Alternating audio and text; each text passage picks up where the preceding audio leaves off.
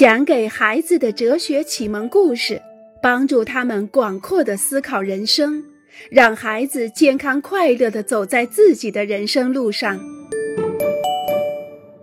我我我我知道，我想回答。向别人显示自己的知识也是一种乐趣，向我们的朋友、父母、老师。老师，老师，我知道，我知道，我要回答。这不公平！我把诗都记下来了，却没有机会背诵，真令人沮丧。我举手的时候，老师从来不叫我。沮丧和气愤，我们在椅子上扭来扭去，把手举得高的不能再高，生怕老师看不见。大人也是一样，他们喜欢炫耀自己的知识。您知道一百米的世界纪录是多少吗？马丁先生问曼塔尔先生。不知道，曼塔尔先生回答。九秒七九，马丁先生对他说。马丁先生提出了一个问题，我们以为他是想要得到答案，事实并不是这样，他对答案很清楚。他提出问题，为的是向曼塔尔先生显示他的知识，炫耀知识。这是人类性格的一部分。我们喜欢知道很多东西，并向别人显示我们所知道的，这很正常。它促使我们学习。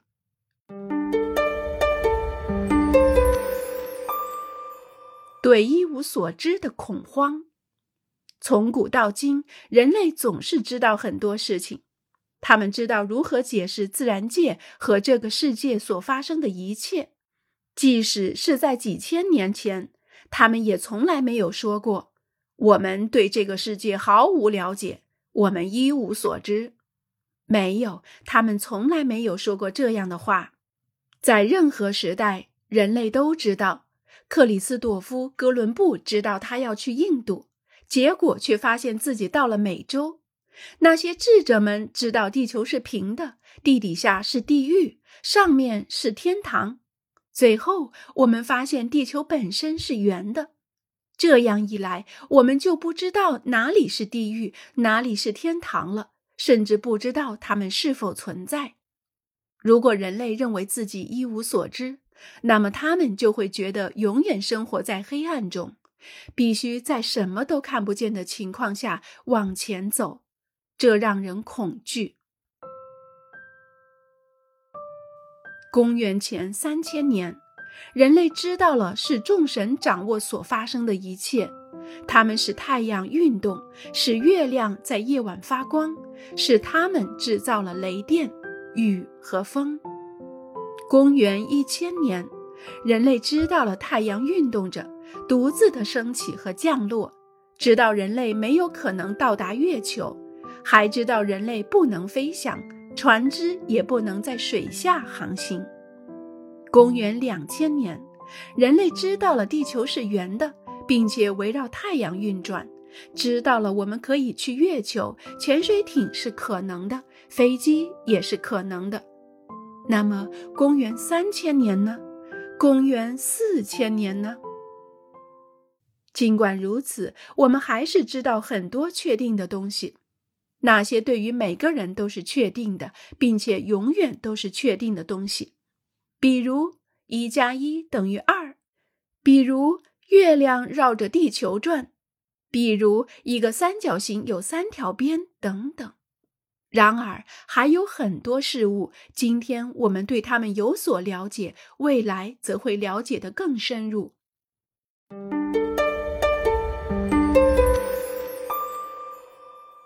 一步了解，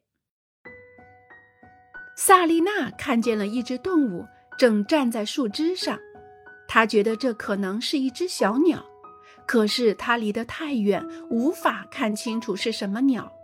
于是她拿出双筒望远镜继续观察，发现那竟是一只松鼠，它一动也不动。萨丽娜在想，它是不是死了？她的双筒望远镜倍数不够大，他又拿了一个单筒望远镜继续观察，松鼠一动也不动。原来他用两只爪子夹住了一个针子，正准备咬破呢。为了看得更清楚，他调了调望远镜，发现根本不是这么回事儿。松鼠两只爪子中间抱住的不是一颗榛子，而是一只松鼠宝宝的小脑袋。萨琳娜最初知道的并没有错误，她知道在树枝上有一只动物，只不过这个动物不是一只鸟，而是一只松鼠。逐渐的，正确的事情变得更正确了。萨琳娜每次看到的都是同一个东西。但是她每次观察的方式不一样，所以他了解的越来越深入，越来越清楚树上发生的一切。人类的认知也像这样在进步着。对于同样的事物，我们可以用不同的方式去观察：用显微镜去观察越来越细微的事物，用仪器观看越来越远的东西。用各种设备验证、实验和测试我们的知识，然后一年、一百年、一千年以后，我们还会再有其他的方法观察同样的东西。这样，人类的知识就变得越来越精确。